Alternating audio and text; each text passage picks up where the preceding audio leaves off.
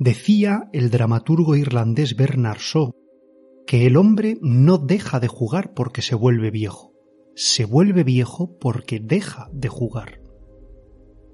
Juega el leopardo, juega el delfín, juega el mono, juega el gato. Y nosotros jugamos.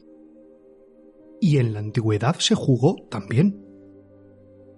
De hecho, cuando uno se pone a investigar un poco, descubre algo asombrado la cantidad de juegos que hoy existen y que trazan una línea directa desde la antigüedad. Hablar del juego de ajedrez resultaría tópico, por obvio.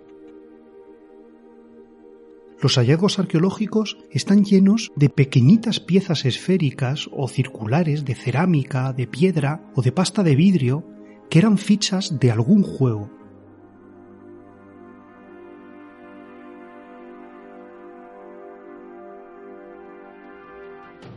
Los antiguos egipcios jugaban al Senet, un juego sobre un pequeño tablero en el que las fichas debían alcanzar la meta bloqueando a la vez a sus rivales.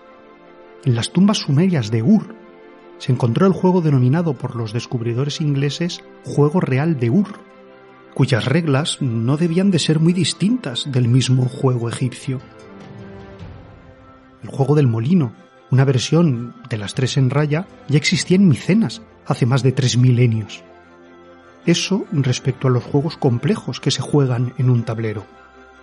No podemos hablar del juego de las tabas o de las canicas o los juegos de correr, de esconderse, de imitar, de burlarse.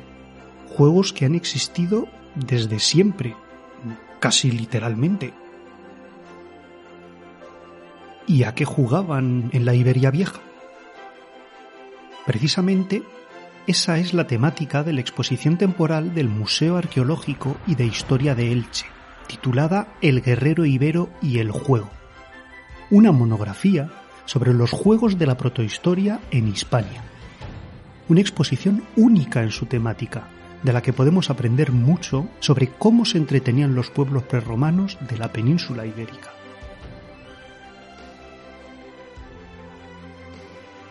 Bienvenidos a Voces de Bronce y Hierro. Hoy hablamos sobre los juegos en la antigüedad peninsular. Coged vuestros dados de marfil y vuestras tabas, porque empezamos.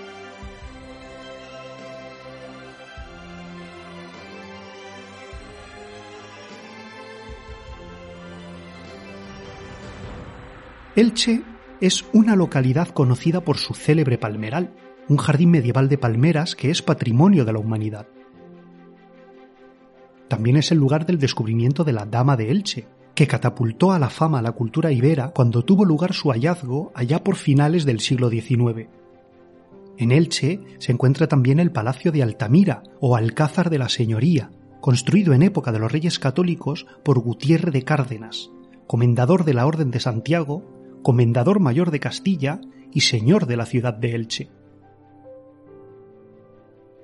El Palacio de Altamira forma parte hoy del complejo museístico del Museo Arqueológico y de Historia de Elche, un lugar hacia donde vamos a viajar para conocer el mundo del juego entre los iberos.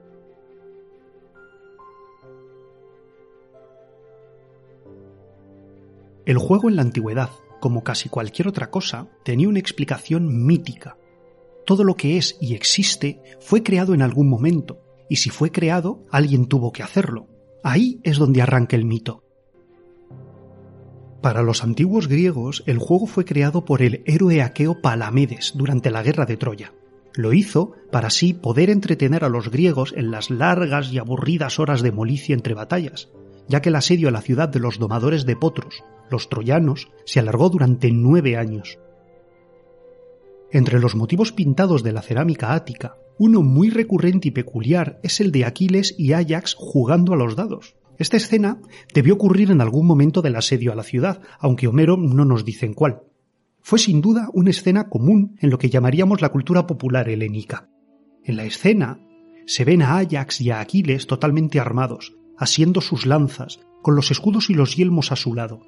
Ambos se encuentran concentrados en el juego que tienen delante, sobre una mesita, la escena repite invariablemente el mismo momento.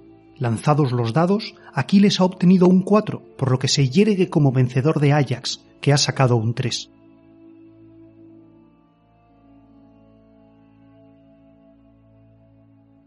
Gracias a diferentes referencias en los escritos clásicos, sabemos que en Grecia eran comunes los juegos con tres dados, mientras que en Roma se solían utilizar cuatro dados. El juego de dados, que consistía en tirarlos y obtener una puntuación, era el más popular, dada su versatilidad y la facilidad de sus reglas. Sin embargo, el dado es un objeto de lujo, y solo es accesible para una élite. Aquí entra el juego el rango social del jugador, del que luego hablaremos. En Iberia, algunos juegos fueron desarrollados de manera autónoma entre sus pobladores, pero otros llegaron importados desde Grecia e Italia, causando furor entre las gentes de la península. Cuando el juego trataba de lanzar dados y obtener una puntuación, hablamos de juegos de azar. Existían varias versiones. Cuando el juego consistía en obtener la puntuación más alta, se llamaba Pleistobolinda. También existía el Artiasmos, o pares e impares, en el que se buscaba obtener una puntuación alterna en la tirada. Los juegos de mesa eran denominados Peseia. Estos juegos se realizaban con fichas que se movían con el resultado de un dado. Existía la Penteliza, juego de cinco piedras, o la Polis, un juego parecido al ajedrez. Es posible que el juego más popular entre los griegos fuera el Pentagrammai, o juego de las cinco líneas se jugaba con un dado y con cinco fichas para cada participante. El objetivo de cada jugador era colocar sus cinco fichas en el lado opuesto de la línea central. El juego sería un antepasado del backgammon, y su tablero era muy simple. Se situaban cinco casillas en cada lado, unidas por líneas en paralelo, cruzadas por una en horizontal. En el juego, el dado indicaría el número de movimientos que una ficha podía realizar sobre los ejes formados por las casillas y los puntos de tangente de cada línea. En lugar de dados, los jugadores más humildes podían usar tabas. Las tabas en la antigüedad se obtenían directamente de los astrágalos de las cabras y ovejas, unos huesecitos que unen la pezuña con la pata. Su forma rectangular tiene cuatro lados, dos cantos, un lado cóncavo y otro convexo. Su forma les hacía muy útiles para ser lanzados. Para jugar con ellos, estos huesos podían ser ligeramente modificados, aplanando un tanto sus superficies para mejorar su caída o incluso añadiendo perforaciones para conocer el resultado de la tirada. Según la cara en que caían estos huesos, otorgaban una puntuación de 1, 3, 4 y 6. En los yacimientos de la cultura ibera se encuentran numerosas tabas pero muy pocos dados, lo que indica que los iberos gustaban más de los juegos de azar y menos de los de estrategia en un tablero. Las tabas, además, son más antiguas, apareciendo en los yacimientos a partir del siglo VIII a.C., mientras que los dados se remontan al siglo V, debido al contacto con los griegos. Dado que las tabas eran mucho más fáciles de adquirir que un dado, el juego de azar más conocido entre las culturas clásicas consistía en el lanzamiento de cuatro tabas, denominado en griego pleistobolinda. Teniendo en cuenta las puntuaciones de 1, 3, 4 y 6 de las tabas, existían hasta 35 combinaciones posibles en una tirada, que sumaban distintas puntuaciones. La obtención de una puntuación concreta suponía una jugada. El juego consistía en lanzar las tabas y leer el resultado obtenido para sacar la mejor jugada posible. Se conocen los resultados mejor y peor, la victoria automática se obtenía con el llamado golpe de Venus, en el que cada taba caía mostrando una puntuación diferente, sumando 14 puntos. La peor tirada era la del perro, cuando todas las tabas quedaban boca arriba por el mismo lado. Jugar con tabas era muy popular entre las mujeres y los niños. Los juegos de azar y de estrategia eran considerados juegos de hombres, juegos viriles, pero mujeres y niños podían dedicarse a juegos más sencillos, sin lugar a dudas, los niños iberos y los romanos jugaron en las calles y en los patios de sus casas a las tabas, arrojando una al aire y cogiéndola con la mano, sumando más y más tabas hasta que una caía. Ganaba quien era capaz de mantener más tabas en la mano sin que cayeran, y a esto se ha jugado en las calles hasta no hace tanto tiempo.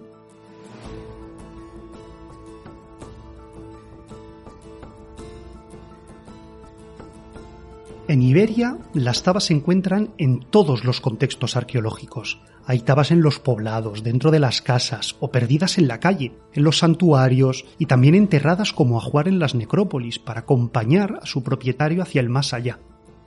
Que estos instrumentos de azar aparezcan en las tumbas tiene un doble significado. Por un lado, se trata sin duda de un objeto apreciado por el difunto, que es enterrado con él para que pueda disfrutarlo en el otro mundo pero en un sentido metafórico también puede interpretarse como un amuleto o un elemento adivinatorio. Igual que proporciona la suerte en el juego, también proporciona la suerte en el último viaje. Y es que los dados otavas, por su inextricable carácter que ofrece la fortuna y la derrota, tienen algo de misterioso, algo de místico. Cuando hemos tirado los dados en algún juego, ¿no nos extrañan o nos sorprenden los curiosos resultados de una tirada? ¿No conocéis ninguna superstición relacionada con su uso? En mi casa estamos convencidos de que si dices qué resultado necesitas antes de tirar, nunca lo sacarás. ¿No pasa que justo cuando más necesitas una tirada no la sacas? ¿No conocéis a un jugador que contra todo pronóstico siempre saca una mayoría de resultados X cuando tira? Si hoy en día este mundo nos parece sorprendente y misterioso, Imaginad en una época donde la mentalidad estaba imbuida de las creencias en los hados, el misterio y lo luminoso. Existía una antigua tradición adivinatoria, la cleromancia, basada en la lectura de la tirada de dados. Igual que una tirada determina tu éxito o fracaso en el juego, existía la creencia en que una tirada también podía explicar tu futuro. Y digo existía, pero también podría decir existe, porque si tecleáis cleromancia en el buscador de Internet vais a encontrar muchísimos resultados hablando de esta más que curiosa práctica de adivinación.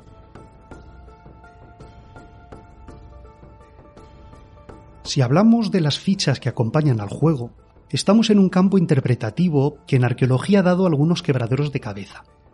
En enterramientos o en lugares de habitación se han encontrado en ocasiones piezas hechas de los más distintos materiales, como piedra o cerámica o hueso. Estas piezas tienen formas redondeadas o cuadrangulares, pero tienen la característica compartida de ser piezas que imitan una forma homogénea o que son de pequeño tamaño. ¿Cuál ha sido su interpretación? Pues en ocasiones ninguna. Se dejan de lado sin explicar Alguna vez su lectura pasa por el culo de saco de decir que es ritual. Esto es algo que mueve al chiste en arqueología. Cuando algo no se entiende bien, es ritual. Pero no nos burlemos tan fácilmente de los pobres arqueólogos, de cuyo trabajo se nutre este programa y gran parte de todo nuestro conocimiento de las culturas antiguas.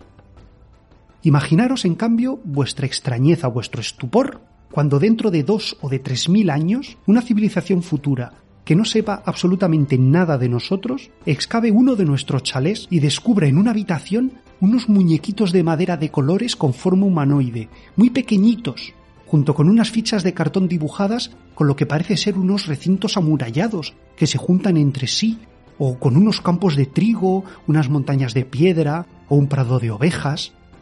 ¿Qué pensarían que es? Desde luego, es algo complicado de desentrañar. ¿O acaso sea ritual?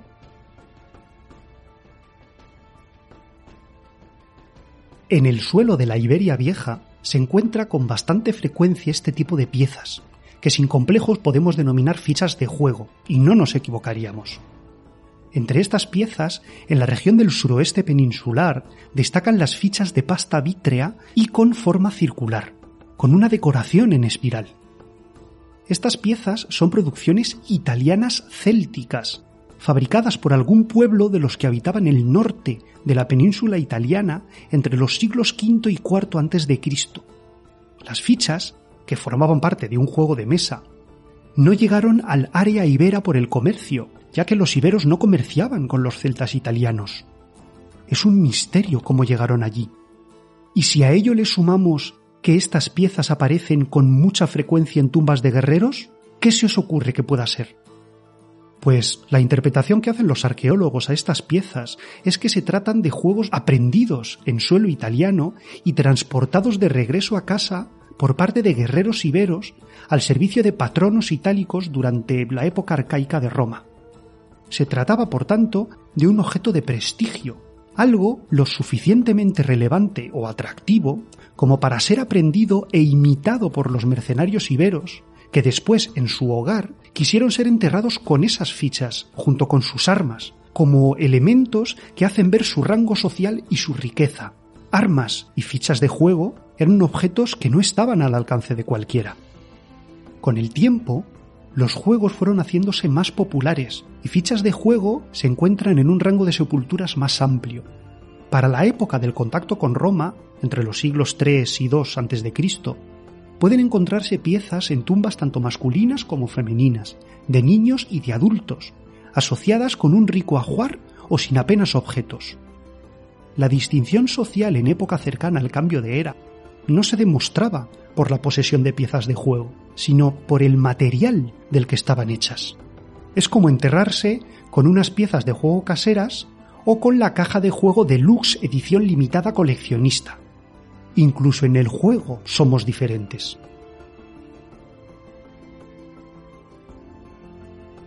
Vemos entonces que en Iberia los primeros juegos de estrategia se perciben a través de las tumbas, generalmente tumbas de guerreros. Las fichas podían ser de pasta de vidrio, de cerámica o de piedra. Las fichas de pasta de vidrio traídas de Italia eran de un color azul o amarillo y tenían una silueta en forma de hélice de color blanco, amarillo o azul, que contrastaba con el color del fondo y le daba un aspecto muy agradable a la ficha se encuentran sobre todo en la región de Bastetania, lo que es hoy la provincia de Granada. Así que vemos a los granadinos como mercenarios predilectos entre los contratistas latinos, etruscos y campanos. En algunas tumbas iberas con armamento también se han encontrado dados y conjuntos de cuatro tabas, lo que indica que se trataba de un conjunto de piezas para jugar a juegos de azar. En ocasiones, estas tabas aparecen también junto a pequeñas fichas de cerámica o tejuelos, que podían utilizarse como amarracos para llevar el tanteo de las apuestas y de las puntuaciones. En otros territorios predominan fichas de piedra con forma cuadrada o de cerámica con forma redonda. Todas tienen en común el tener una base plana, obviamente para ser colocadas en el tablero. Fuera de estas piezas fabricadas, podrían encontrarse también pequeños cantos de río, piedrecitas muy pulidas y de formas redondeadas. Si lo piensas bien, las chinas de río son muy buenas para el juego, ya que pueden ser fácilmente seleccionadas directamente del lecho de un río por su tamaño y por su color. La arqueología se ha perdido, eso sí, piezas que fueran de materiales perecederos, por ejemplo, fichas de madera. Rara vez se encuentran piezas de distinto material en la misma tumba, lo que nos hace pensar que no había una distinción entre fichas de cada jugador, como si dijéramos blancas y negras. El número de piezas encontradas es también muy distinto. A veces se encuentra solo una y se han encontrado hasta 14 piezas. Salvando los motivos aleatorios que expliquen por qué no se ha conservado un juego entero, que podría ser por cualquier cosa, sí que destacan los grupos de piezas divisibles por cuatro, lo que nos va indicando un patrón en el número de fichas totales que podían ser necesitadas en un juego. Que estos juegos de fichas se encuentren sin un dado puede indicar que el juego de estrategia no requería de tiradas de dados, sino que el movimiento de las fichas venía marcado por sus propias reglas internas. Otra posibilidad también es que hubiera dados de madera y que entonces no han llegado hasta nosotros.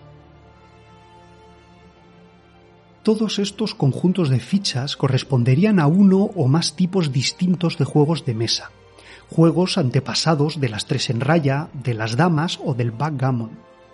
Los tableros no se han conservado no porque no se enterrasen con ellos, sino porque de nuevo es posible que fueran de madera o que estuvieran pintados en una tela, con lo cual han desaparecido, puede que fueran quemados junto con el muerto y también es posible que las más de las veces los tableros estuvieran dibujados directamente en el suelo.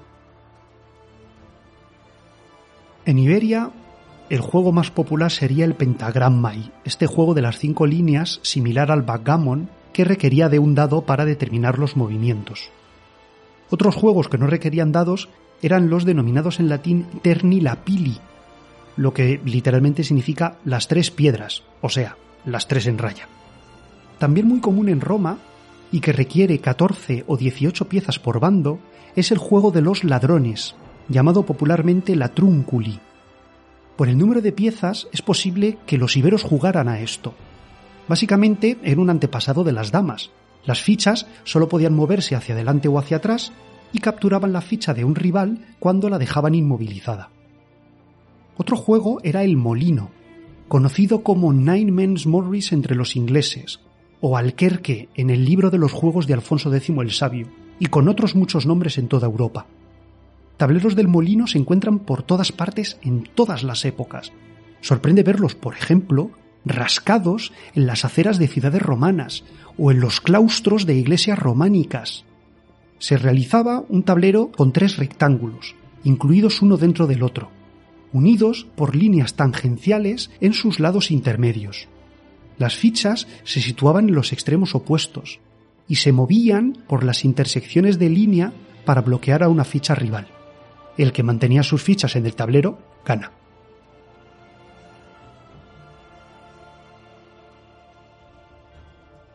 ¿Cuántos de estos juegos conoces? ¿Has jugado alguno de ellos?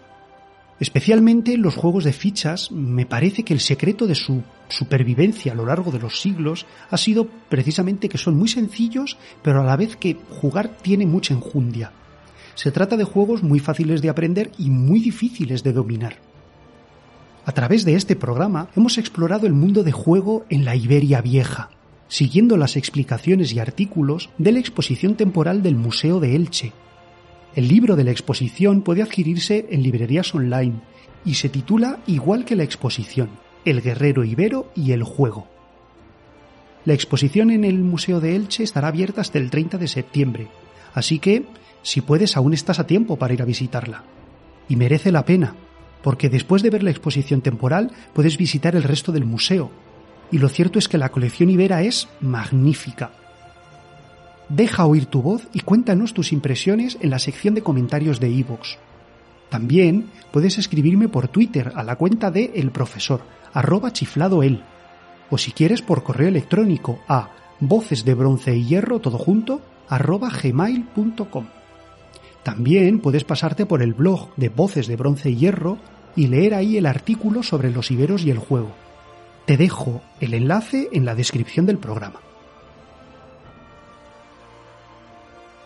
¿Qué más decir? Pues que te unas a nuestro conciliábulo de voces de bronce y hierro, pulsando sobre el botón de suscribirse en la página del podcast de iVoox.